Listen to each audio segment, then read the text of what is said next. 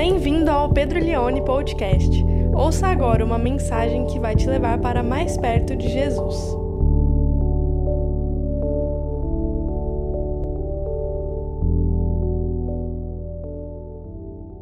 Assim como tu me enviaste ao mundo, também eu os enviei ao mundo. E a favor deles eu me santifico, para que eles também sejam santificados na verdade. Não peço somente por esses, esses quem? Os discípulos de Jesus, mas também por aqueles, aqueles quem? Nós, que vierem a crer em mim por meio da palavra que os discípulos falarem, a fim de que todos sejam um. E como tu, ó Pai, está em mim e eu em ti, também eles estejam em nós, para que o mundo creia que tu me enviaste. Eu lhes transmiti a glória que me deste para que sejam um como nós o somos, eu neles e tu em mim, a fim de que sejam aperfeiçoados na unidade, para que o mundo conheça que tu me enviaste e o amaste, como também amaste a mim. Pai, a minha vontade é que onde eu estou, também estejam contigo os que me deste, para que vejam a minha glória que me conferiste, porque me amaste antes da fundação do mundo. 25. Pai justo, o mundo não te conheceu, eu, porém, te conheci, e também estes reconheceram que você me enviou. E lhes fiz conhecer o teu nome, e ainda o farei conhecer, a fim de que o amor com que me amaste esteja neles e eu neles esteja. Oração difícil, oração não é fácil, não, de, essa oração aqui de Jesus, mas se Deus nos der graça, a gente vai tirar pelo menos alguns princípios aqui nessa noite. Amizade é essencial para a gente terminar essa série como não fazer amigos e influenciar pessoas. Uma das grandes reflexões que a pandemia trouxe para nós foi a respeito de coisas essenciais. O que é essencial e o que não é essencial. Toda vez que a pandemia fica muito aflorada e as UTIs estão cheias, nós, ah, né, nós assim falando decidimos fechar as coisas não essenciais. Então, quando está muito difícil, aí fecha o comércio, aí fecha o shopping, fecha o parque, fecha a igreja. E aí deixa só o que é essencial. O que é essencial? E aí, é, esse é o problema. O que é essencial? Por exemplo, vender pipoca. Vender pipoca é essencial? Para mim, não. Mas para o pipoqueiro é. Para o pipoqueiro, vender pipoca é essencial. Então nós começamos a refletir o que é essencial na vida. E no fim, eu penso que a conclusão é que tudo é essencial. Claro que existem níveis de essencialidade, mas tudo é essencial. É, por exemplo, quando a cidade está em lockdown, ir para outra cidade, para um resort com a namorada, é essencial? Depende. Para a pessoa pode ser, para outra pode não ser. Por exemplo, quando a cidade está em quarentena, pegar um avião e ir para Miami é essencial? Para mim, não. Mas às vezes para a pessoa que está indo, pode ser. Por exemplo, pandemia. Um monte de coisa complicado a passear de moto. Um monte de gente sem máscara. É essencial? Depende.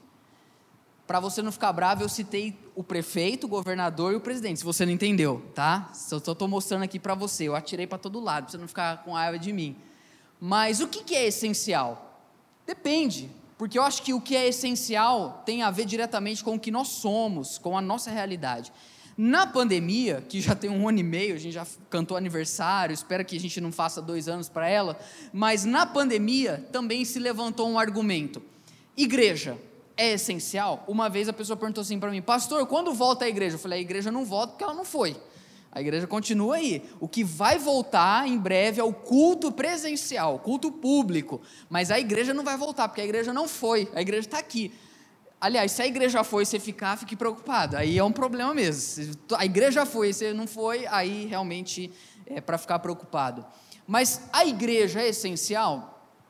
Depende. Se a igreja para você é um lugar que você gosta de ir esporadicamente, às vezes não é essencial.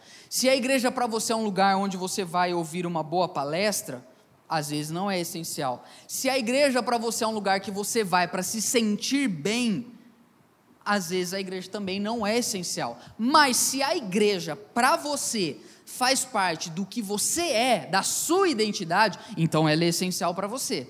Então ela é insubstituível, ela não é, é descartada. Ah, surge essa pergunta na pandemia.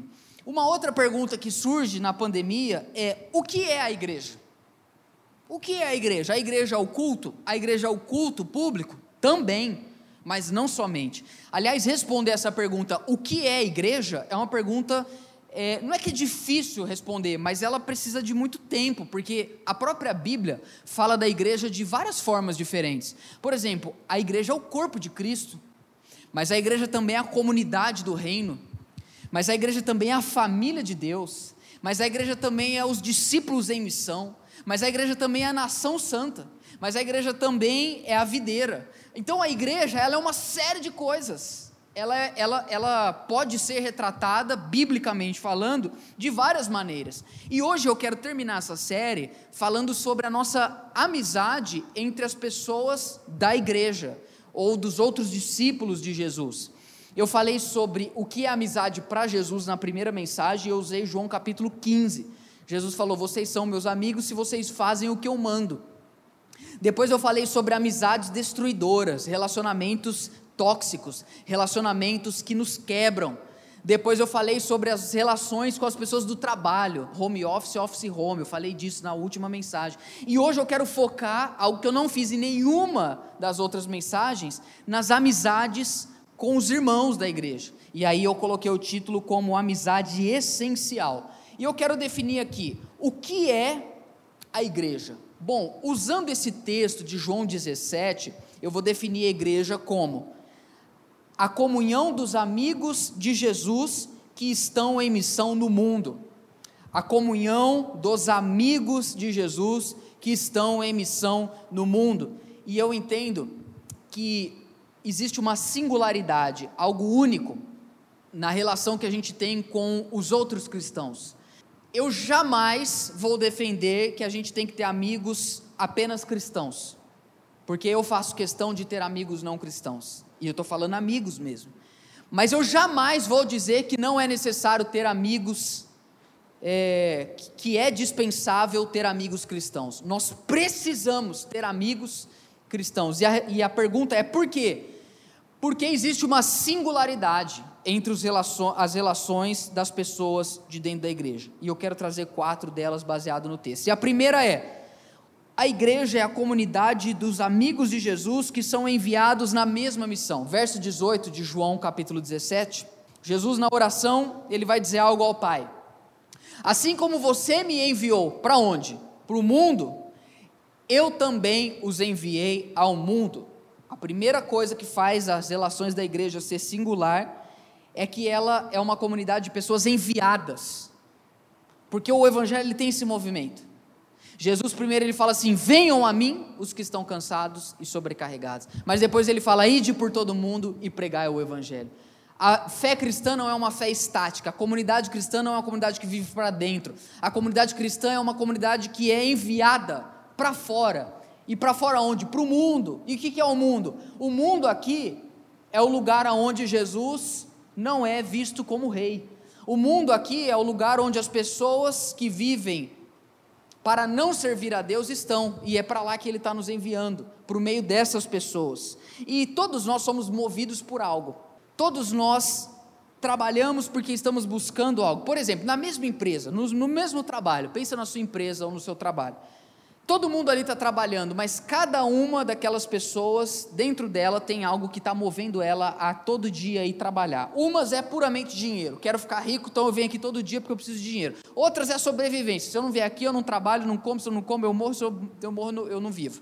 Outras estão indo lá porque elas querem subir aquele degrau para finalmente chegar no cargo que elas sonham. Outras estão indo lá porque elas querem adquirir experiência naquela área, mas depois ela vai sair de lá, ela vai abrir uma empresa e ela vai ficar rica.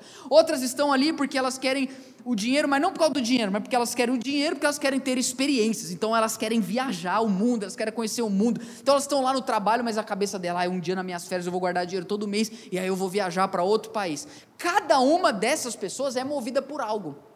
Elas estão fazendo a mesma coisa, o mesmo trabalho, mas não têm a mesma missão, têm a mesma função, talvez, têm a mesma responsabilidade, mas não têm a mesma missão. Cada um tem a sua missão, e é assim que o mundo funciona. Cada um tem a sua missão. O esperto é o líder da empresa que descobre o que cada um quer ao fazer aquilo. E aí, quando você é um bom líder, você entende por que, esse cara vem aqui? Ah, ele vem aqui porque ele quer adquirir conhecimento, então você ajuda nisso. O outro está aqui porque ele quer dinheiro, então você ajuda ele naquela área. Ah, o outro está aqui porque ele quer o dinheiro para poder viajar, então você vai motivando as pessoas baseado naquilo que elas estão buscando. Quem fala isso? O autor do livro que a gente está usando. Ele fala isso no livro. Então, isso aqui, o que, que isso tem a ver com a mensagem? Nada, mas eu deixei aqui porque eu achei que é legal para quem lidera na empresa, é uma dica boa. Mas nós cristãos, qual é a nossa missão? A nossa missão não é ganhar dinheiro, não é ter experiências, não é simplesmente ter conhecimento, não é simplesmente ficar famoso, não é simplesmente subir de cargo. A nossa missão é obedecer o que Jesus falou. Nós temos essa singularidade, porque a gente está aqui buscando a mesma coisa. Fomos enviados ao mundo, porque esse é um movimento. O movimento do reino de Deus é muito simples. O Pai tem um propósito, o Filho vem realizar esse propósito. O Pai e o Filho enviam o Espírito para implementar esse propósito através da igreja. Então a gente está fazendo parte do movimento da Trindade. Qual é o propósito? O reino de Deus. Então a gente trabalha de segunda a sexta ou a sábado. O nosso grande objetivo é todo dia de manhã nos lembrarmos: eu não estou indo trabalhar para sobreviver, eu estou indo trabalhar porque eu fui enviado ao mundo. Isso é singular nas pessoas da igreja. O que me deixa em crise é que eu sei que a maior parte de nós não lembra disso no dia a dia. A maior parte de nós cai no modo automático e vive como qualquer outra pessoa do tipo: ah, eu estou vindo aqui hoje só para trabalhar ou conquistar o meu sonho. E aí entra a importância da gente estar tá junto. Porque é quando a gente está junto que a gente relembra que a gente tem a mesma missão. É quando a gente senta para conversar, para tomar um café, no final do culto, ou vai visitar alguém, ou sai para comer uma pizza, ou vai comer um lanche juntos, ou vai fazer uma viagem juntos, que a gente se lembra que, embora de segunda a sexta a gente está fazendo coisas completamente diferentes, a nossa missão é a mesma. E qual é a nossa missão? Sinalizar o reino de Deus. Então é importantíssimo a gente ter amizade com outras pessoas da igreja, porque são essas relações que nos relembram qual é a nossa missão. Se você vem à igreja, ouve a palavra e não fala com ninguém da igreja durante a semana, você se esquece que você é uma peça de uma comunidade. Você olha para a igreja como eu não sei como você olha para a igreja, mas talvez como um, a palestra do Cortella, a palestra do Karnal, a palestra. É, é, nossa, eu estou achando que eu estou no nível desses caras, né? Olha que, que, que absurdo. Talvez é só um lugar que você vai para ressignificar a sua vida individual, mas não é isso. Nós estamos em missão, nós fomos enviados. Eu não sei se você já se perguntou, às vezes você está lá no seu trabalho, ou às vezes você está atendendo um cliente, preenchendo uma planilha, estudando para uma prova, estudando para um vestibular. E aí você para e fala: Meu, por que, que eu estou fazendo isso, velho? Afinal, mas que grande imbecilidade é isso que eu estou fazendo? Aí você pensa: qualquer retardado faria. E posso falar uma coisa? É verdade. Por isso que você está fazendo. Você olha aquilo e fala, cara. Aí você tem, não, mas é porque o, dinheiro, a empresa, a viagem, o conhecimento, o alvo futuro. Aí você tenta olhar para frente. O problema é que quando você chega lá na frente e conquista aquilo, se esvazia de novo de significado. Aí de novo, vou. Eu lembro uma vez em 2016, quando que foi? Foi 2000, foi 2016, que eu fiz um intercâmbio de dois meses nos Estados Unidos. Eu fiquei dois meses, abril e maio, estudando inglês, tudo, e a minha vida era acordar de manhã, tomar café, ir numa cafeteria, ir, numa, ir na aula de inglês, depois da tarde passear, andar de ônibus, porque lá era legal andar de ônibus. E aí, beleza. Quando eu voltei, velho, nossa, a hora que eu já desci lá no Guarulhão, conhece o Guarulhão? A hora que já desci no aeroporto, eu falei: Senhor, por que, Senhor, me desamparasse? Aí eu fiquei mal, cara, eu fiquei vários dias mal, assim. Aí depois eu fui pesquisar e descobri que tem um negócio que chama depressão pós-férias. E eu descobri que eu estava com isso. Demorei pouco tempo, foi uns quatro anos, depois eu voltei ao normal. Não, foi menos, né? Mas por quê? Eu queria, eu ficava pensando, nossa, eu vou fazer esse intercâmbio, eu vou fazer esse intercâmbio. Aí eu fiz, aí passou. Porque a gente vai olhando sempre para frente, mas Jesus está falando, vocês não têm que olhar para frente, vocês precisam olhar para o alto. Porque o seu propósito e o meu não vem daqui, vem de cima. Jesus, Deus, Jesus falou, assim como o Pai me enviou, Jesus está falando para o Pai, eu estou enviando eles.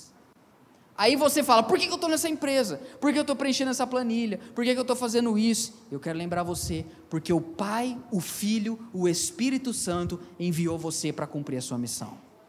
E, e o que nos faz lembrar isso é a pessoa que está do seu lado.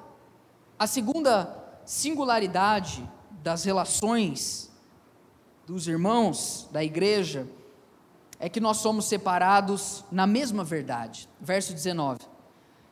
Nós somos separados na mesma verdade. E hoje eu diria que o mundo é separado por causa das verdades. Verso 19 diz o seguinte: Jesus continua orando, e a favor deles eu me santifico. Aqui eu preciso te explicar, porque Jesus ele usa duas vezes a mesma palavra, só que ela tem os sentidos diferentes. E a favor deles que eu me separei, é a favor deles que eu me eu me designei. Por causa deles eu vim, me tornei homem, morri, ressuscitei. A favor deles eu me santifico, eu me separo.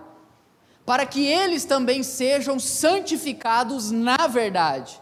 Eles sejam santificados aqui é no sentido de transformados. Para que eles sejam transformados, para que eles sejam moldados na verdade é a segunda singularidade da relação entre as pessoas da comunidade cristã, é que todas elas são separadas na verdade. O mundo é separado por causa das verdades. Vivemos na época da pós-verdade. Tem o que toma cloroquina e o que não toma. Tem que entende que a verdade é a direita e o que entende a verdade é a esquerda. Tem que é social-democrata, tem que é o mercado livre então a gente vai sendo separado. Estou falando só de coisas políticas, mas pode ser outras coisas também. Eu achei engraçado porque eu fui instalar a internet e aí o cara quebrou, teve que quebrar a calçada porque o outro cara, dois anos atrás, que prestou serviço lá, fez o negócio e tampou. Aí ele ficou xingando: Meu, esses caras, não sei o quê, eles não sabem fazer, aí eles não pensam nos outros, tudo. Aí chegou o outro pedreiro, olhou e falou assim: Olha, eu não conheço um cara que faz serviço direito. Aí depois chegou um outro pedreiro e falou: Ó, esses caras são tudo ruim. Eu falei: tá todo mundo falando mal de todo mundo? Aí eles abriram lá, conseguiram puxar o cabo, tudo. Aí eu arrumei um pedreiro para fechar a calçada. Ele falou: Ó, também eu vou ferrar o cara que vai vir aqui depois, mas eu vou fazer isso porque vai ficar mais. Eu falei: Cara, você acabou de falar que ele não pensou, você também não está pensando. Por quê? Porque cada um está pensando em você. Cada um está pensando no que é bom para você. Nós estamos separados pelos os nossos achismos. O mundo está dividido. Quando a gente olha para a rede social, a gente talvez no começo tivesse pensado: nossa, agora a gente vai conseguir é, se mobilizar junto. Não, a rede social nos dividiu como nunca. Somos uma sociedade profundamente fragmentada. Por causa do quê? Das verdades, das narrativas, daquilo que nós entendemos ser verdade. E Jesus, ele está falando aqui ao Pai, para que eles sejam santificados na verdade. Então, a verdade do Pai é o que nos une. E o que é a verdade do Pai? Jesus. Porque a verdade é uma pessoa. E esse é o grande, essa é a grande questão que eu acho que a gente precisa entender como igreja. Pilatos, no julgamento de Jesus, ele chega para Jesus e pergunta: O que é a verdade? Nem ele sabia. E Jesus disse: é, Eu sou a verdade. Eu sou o caminho, eu sou a verdade e eu sou a vida. Então isso nos faz pessoas unidas, porque nós estamos todos debaixo daquilo que nós entendemos ser a verdade. E qual é a verdade? Que Jesus é o Rei de toda a terra e é por causa dele que nós vivemos. Por isso que quando você entende que a maior verdade que existe não são pensamentos políticos, não são ideias da sociedade, não é nem mesmo que a tua área é a mais importante de todas da sociedade, mas quando você entende que a verdade é uma pessoa e existe uma comunidade que vive por causa dessa pessoa, quando você olha para essa comunidade, ela é essencial para você. Porque nessa comunidade, a pessoa mais importante é a pessoa que você entendeu que é a verdade. Então você dá um passo e fala: Eu quero fazer parte da igreja. É por isso que a gente entra para a igreja. Ou pelo menos deveria ser por isso. que a gente está aqui. E aí a gente se batiza. Porque o que é o batismo, irmãos? O batismo, ele significa o nosso ingresso na comunidade. Sabe quando, ah, acabou de fazer um navio, vamos batizar esse navio, quebra lá um negócio, agora vai, vai ser usado. A gente fala de batismo, é um símbolo público de, olha, eu entendo que a verdade é Jesus e essa comunidade chamada igreja vive por causa dessa verdade, eu também vivo, então o meu lugar é aqui. Eu vou batizar porque isso é o meu ingresso no povo do reino de Deus. Eu sou amigo dos amigos de Jesus. E aí a pessoa batiza. Esse é o símbolo do batismo, acrescentado a outros também. Viver para Jesus é profundamente diferente de acreditar em Jesus. Acreditar em Jesus, todo mundo acredita. Acreditar em Jesus não é o nosso objetivo. O nosso objetivo é viver para Ele. O que é a igreja? É a comunidade das pessoas que acorda de manhã, eu vou viver para Jesus eu vou trabalhar para Ele, eu vou conquistar isso por Ele, eu sou enviado dEle, eu represento Ele, eu falo dEle, eu prego Ele, eu vivo nele, eu creio nele, Ele é o meu Senhor, isso é igreja, isso é igreja, por isso que a gente não pode escancarar e falar assim: quem acredita em Jesus vem aqui na frente, batiza esse povo, não é assim, não deveria, porque o chamado do Evangelho não é para acreditar em Jesus, o chamado do Evangelho é para se colocar debaixo do governo dele. Igreja é isso. E nós precisamos ter essa singularidade, porque nós estamos na verdade. Terceiro ponto, verso 21, que faz as relações da igreja serem singulares. Jesus continua: a fim de que todos sejam quantos?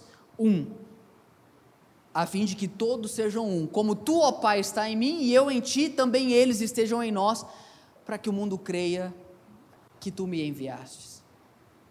Olha, talvez para alguns essa mensagem de hoje não é relevante, porque ela fala menos da sua necessidade existencial e mais para a tua responsabilidade missional. Só que o que Jesus está orando é o que realmente importa. E o que ele está dizendo Pai, eu estou te pedindo que eles sejam um, porque se eles não forem, as pessoas não vão acreditar em mim. Porque a prova de que o que eu preguei e o que eu fiz é real são eles. Olha a forma como eles se relacionam, olha a forma como eles vivem, olha a forma como eles se amam, olha a forma como eles trabalham juntos. Mas se a gente olhar para a igreja e infelizmente vermos durante a semana. Tá todo mundo correndo atrás do seu. Tá todo mundo resolvendo, porque a impressão que eu tenho é que a gente vive para resolver urgência. Já reparou isso? Tudo que a gente faz é resolver urgência. A gente todo dia, todo dia. É cansativo viver sim ou não? É cansativo viver. Hoje eu até compartilhei um negócio no meu Face, cada vez mais eu entendo Lula Molusco. Eu assistia Bob Esponja, eu falava, cara, como esse cara, ele é ranzinhos. Aí eu virei adulto e falei, eu sou Lula Molusco, velho só reclama, por quê? Porque a vida não é fácil. A gente vai se tornando refém da rotina. A gente vai se tornando refém dos nossos sonhos. A gente vai se tornando refém dos lugares que a gente vislumbra à frente, mas que quando a gente chega, se descortina mais uma série de necessidades que a gente coloca para nós mesmos. E Jesus está preocupado com o que é essencial. E o que é essencial para Ele? Que você e eu sejamos um.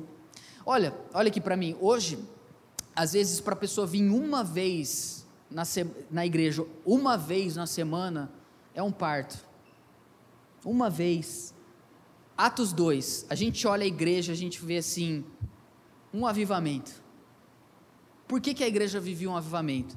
Poderia dizer várias coisas, mas uma das razões é que Lucas relata para nós, diariamente, eles estavam no templo e nas casas. A maior, a, a maior forma que Satanás tem usado para enfraquecer a igreja é nos afastar uns dos outros. E aí vem a, essa, a cultura da performance, do resultado, da conquista, porque hoje é isso que é pregado, você é um conquistador. Vem essa cultura e tira de nós todo o propósito da missão da nossa vida. E a gente, sem perceber, a gente é igual todo mundo. Não há diferença. Não há na agenda do cristão. Eles perseveravam unânimes, dia após dia, havia relação entre eles. Hoje a gente nem conhece a pessoa da igreja e também não faz questão de conhecer. Durante a semana a gente não se relaciona com ninguém. Às vezes, para vir no culto é, um, é, é uma dificuldade. Vocês estão entendendo o que eu estou falando? E quando vem, é impessoal, não tem um entendimento, não é essencial. Eu parei para pensar, eu fiquei quase um ano sem ir no shopping. Quase um ano sem ir no shopping. E eu estar aqui diante de você, alguém que ia no shopping toda semana. Porque era o meu rolê, velho. Segunda-feira à tarde, que era o meu dia de folga, porque depois que eu tive filho eu descobri que eu não tenho folga mais. Eu ia para o shopping, tomava um café, entrava lá na livraria Travessa, olhava todos os livros, não comprava nenhum e saía feliz. Eu fiquei um ano sem ir no shopping. Sabe o que eu descobri? Que eu vivo. Sobrevivi, cara. Não morri. Estou bem. Tem gente que fica um ano sem vir na igreja e descobre, dá para ficar. Não tem problema, eu consigo. Por quê? Porque não entendeu que o propósito é gente ser um. Eu preciso me relacionar com você. Porque eu sou amigo de Jesus e você também. Aí, como que a gente consegue fazer a igreja ser um? Tá chato, gente, vocês estão entendendo? Porque tem igreja que eu, pastor, não seria pastor. Tem igreja que eu não seria pastor, talvez eu seria membro. Tem algumas igrejas que eu olho, eu não seria pastor e não seria membro, mas eu visitaria de vez em quando. Tem igrejas que eu olho, eu não seria pastor, eu não seria membro, eu não visitaria. Mas respeito. Tem igreja que eu não seria pastor, não seria membro, não visitaria e não respeito, porque para mim não prega o evangelho. Aí você fala, como que a gente vai ser um, cara? É impossível. Tem os pastores que eu olho e falo, cara, esse cara, ele é tudo, eu me identifico com ele em tudo, menos em ser cristão. O meu bigode eu me identifico, ele tem um bigode igual eu, mas o Cristo que ele fala eu nunca vi.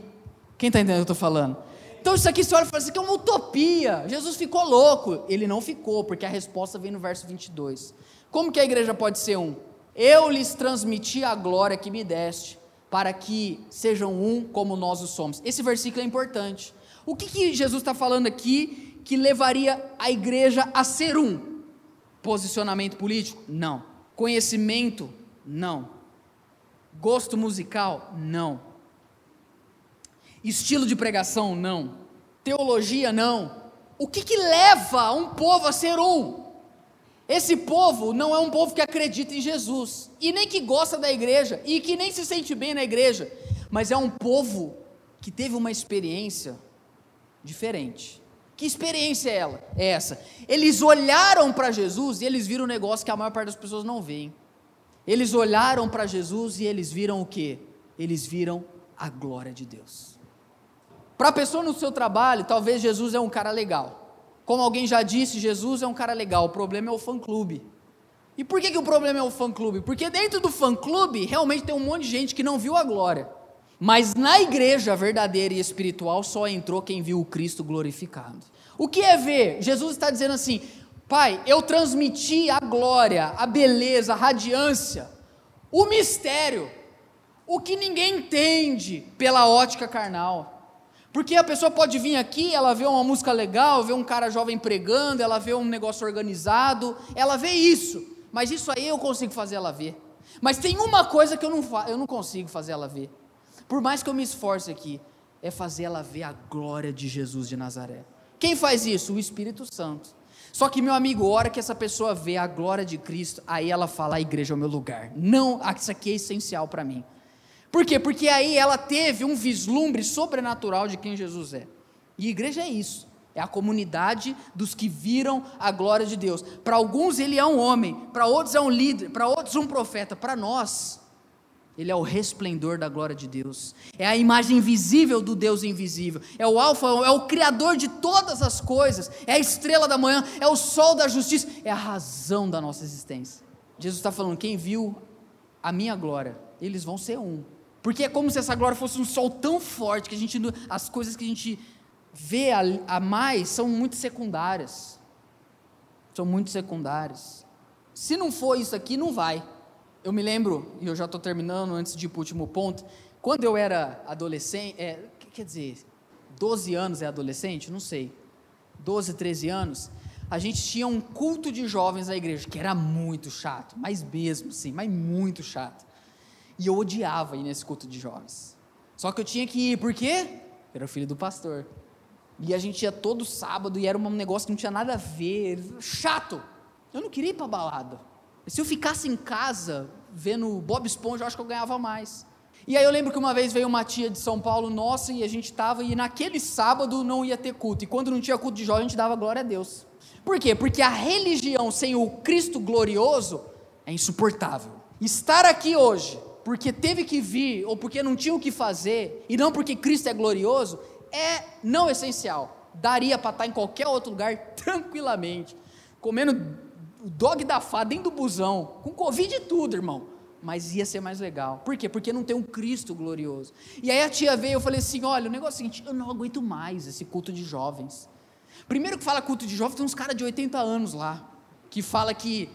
Eu, eu, lembro que naquela época a igreja falava assim, o Douglas vai lembrar disso. Pessoal, vai ter culto de jovens. E jovens é até quem tem 100 anos. Não de dar um socão na boca? Nossa, que vontade de dar um socão na boca de quem falava isso. E a tia veio, a gente descascou, falamos, abri meu coração para ela. Eu estava magoado, precisava de cura interior, segundo a igreja dos anos 2000. E falamos, falamos, falamos. Aí ela falou assim: têm que conversar. Eu cheguei para meu pai e falei: pai, esse culto de jovens. Falou: sábado que vem vai ter, você vai. Eu falei: amém. Mas aí teve um dia que eu estava aqui e aí não teve jeito. Eu acho que eu estava mais ou menos ali onde o Emerson tá, o John aqui, ó, tudo areia aqui. E eu estava na igreja. Porque eu estava aqui desde.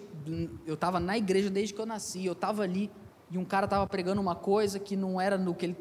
que o que ele estava pregando pouco importou para mim. Mas enquanto ele estava pregando aquele dia, eu, como Paulo na estrada de Damasco, a glória de Cristo brilhou para mim. Aquele dia eu me levantei e sem saber o porquê, e nem o que eu ia fazer, e nem para que Deus tinha me chamado, eu tinha uma convicção na minha vida: Jesus é a pessoa mais importante do mundo. Naquele dia eu deixei de viver para mim e a igreja parou de ser algo não essencial. Pensa numa relação, eu tenho com a igreja uma relação muito paradoxal. Às vezes eu tenho vontade de, de falar, não sou crente mais. Se for do jeito que vocês estão falando, eu não sou. E às vezes não sou mesmo. Mas ao mesmo tempo, quando eu volto a olhar a glória de Cristo, o projeto é dele. Ele falou: Eu estou enviando vocês. Irmãos, a igreja para mim é essencial, porque ela faz parte de quem eu sou eu sou amigo de Jesus. Como que a gente pode se unir? Último ponto, a gente se une por um propósito. A gente se une para amar. Verso 26. Eu lhes fiz conhecer o teu nome e ainda o farei conhecer, a fim de que o amor com que me amaste esteja neles e eu, Jesus está falando, e eu esteja neles. Jesus está falando assim: o amor que o Pai me amou vai estar neles mas não é só o amor, eu mesmo vou estar neles. A última, último ponto. A singularidade das amizades do povo de Deus é que a gente é unido pelo amor do Pai e a presença do Filho em nós. E eu fiquei pensando, quando eu olho para o mundo, o mundo se une para várias coisas. O mundo se une, por exemplo, para guerrear vai ter uma guerra, a gente tem um, um inimigo em comum, o mundo se une. O mundo se une para protestar. Porque quando é para protestar, não importa o vírus, se o vírus é da direita ou da esquerda, o vírus some. E aí vai todo mundo lá protestar. O mundo se une para isso. O mundo se une para reivindicar, porque um dia no CID eu levantei uma rebelião na minha escola. Eu falei: chega, é muito quente, a gente merece vir de bermuda. Nos unimos como povo estudantil e não deu certo, mas depois acabou dando. O povo se une para reivindicar, o povo se une para comemorar. Um dia eu estive no Palma Travassos, acredite se quiser, tinha 10 mil pessoas lá. Depois de 26 anos, o glorioso, que é o único time que leva o nome da cidade no escudo, comercial subiu de volta para a Série 1. No outro ano caiu, mas isso aí não tem problema. Mas eu olhei lá aquela, aquela multidão. Depois no próximo jogo eu fui, em vez de 10 mil, tinha 700 pessoas, mas foi legal também. O povo se une para comemorar. O povo se une para se divertir. Eu tava, enquanto eu venho, eu vou ver nos bares assim. E eu não olho os bares, pecadores. Não, pelo contrário. Todos seres humanos. Mas eu sei que o povo se une para se divertir. O povo se une para muita coisa. Mas eu nunca vi um povo que se une para amar as pessoas. Eu nunca vi isso. oh, pessoal, vamos nos unir aqui? Para quê? Para a gente amar. Nunca vi isso. No mundo não tem isso. A gente se une para defender a nossa verdade, o nosso lado. A gente se une para reivindicar. Mas eu nunca vi uma comunidade que se une para amar as pessoas. Porque só existe uma comunidade que faz isso comunidade dos amigos de Jesus. É isso que ele está falando aqui. É isso que ele está dizendo. A fim de que o amor com que me amaste esteja neles e neles eu esteja. Irmãos, a igreja é essencial? Ela é essencial. O culto público dá para ficar uns bom tempo sem ter, desde que as relações de amor, de missão, de serviço não parem. A igreja ela é essencial para quem faz dela a sua própria casa.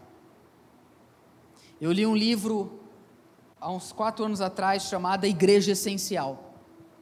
E nesse livro, o autor ele estava dizendo assim: 70% dos jovens dos Estados Unidos se desviam quando entram na faculdade. Os outros 30, por que não se desviam? Ele fez uma pesquisa e ele descobriu. Os que não saíam da igreja é porque a igreja era essencial para eles. E o mais revelador do livro, por que a igreja era essencial para eles. Porque eles entendiam que eles eram essencial para a igreja. E eu quero te falar uma coisa nessa noite. Você é essencial para essa igreja. Cauã, você é essencial. Gessé, você é essencial. Tim, você é essencial. Se envolva. A gente começou os nossos grupos missionais o ano passado, paramos por causa da pandemia. Mas eu, do fundo do meu coração, uma das coisas que mais me entristecem é ver que poucas pessoas valorizam estar um momento da sua semana junto com os outros irmãos para falar do reino de Deus. Você não tem ideia o quanto não participar de momentos assim para falar do reino. Não estou falando para comer churrasco, também é bom, mas para falar do reino. Você não tem ideia. Olha a Glê ali, ó, milagre de Deus foi internada, foi para UTI de Covid, se recuperou. Onde ela está hoje? Na igreja. Deus te abençoe, Glenn. O povo orou pela vida dela. Preste atenção, o mercado vai te puxar. Você vai chegar no fim da sua vida e você corre o grande risco de falar tudo que eu fiz foi ganhar dinheiro e conhecer o mundo. É um absurdo isso que eu estou falando, mas é verdade. Você vai falar, e eu não gastei uma hora da minha semana me reunindo com os meus irmãos para falar do reino de Deus. Jesus orou, Pai, que eles sejam um. Ele pediu que você e eu sejamos a resposta dessa oração. Que você e eu nos unamos, se envolve em algum ministério, faz alguma coisa. Se você não tiver o que fazer, a gente cria o ministério da igreja para você fazer. Eu só sei sapatear, nós vamos criar um ministério de sapateamento ali na frente. A hora que chegava, tu vai estar sapateando lá e nós vamos sapatear na glória de Deus com você. Se envolve. Não é batizado? Batiza, vem para a comunidade. Ah, mas eu não sei, Jesus é a verdade para você? Então aqui é o seu lugar. Os amigos de Jesus em missão. A vida passa.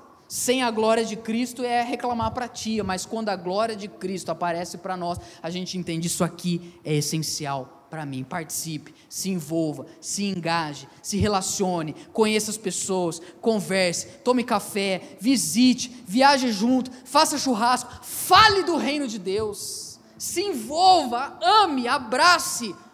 Ah, eu ouço podcast, eu vejo vídeo no YouTube. Igreja não é isso. Igreja é a gente juntos, como amigos, enviados pelo Filho ao mundo, para que o nome de Deus seja glorificado. E o povo vai olhar para nós e vai falar: Deus existe, Jesus é real, porque a gente se ama. Você ouviu o Pedro Leone Podcast. Compartilhe essa mensagem com seus amigos e até logo!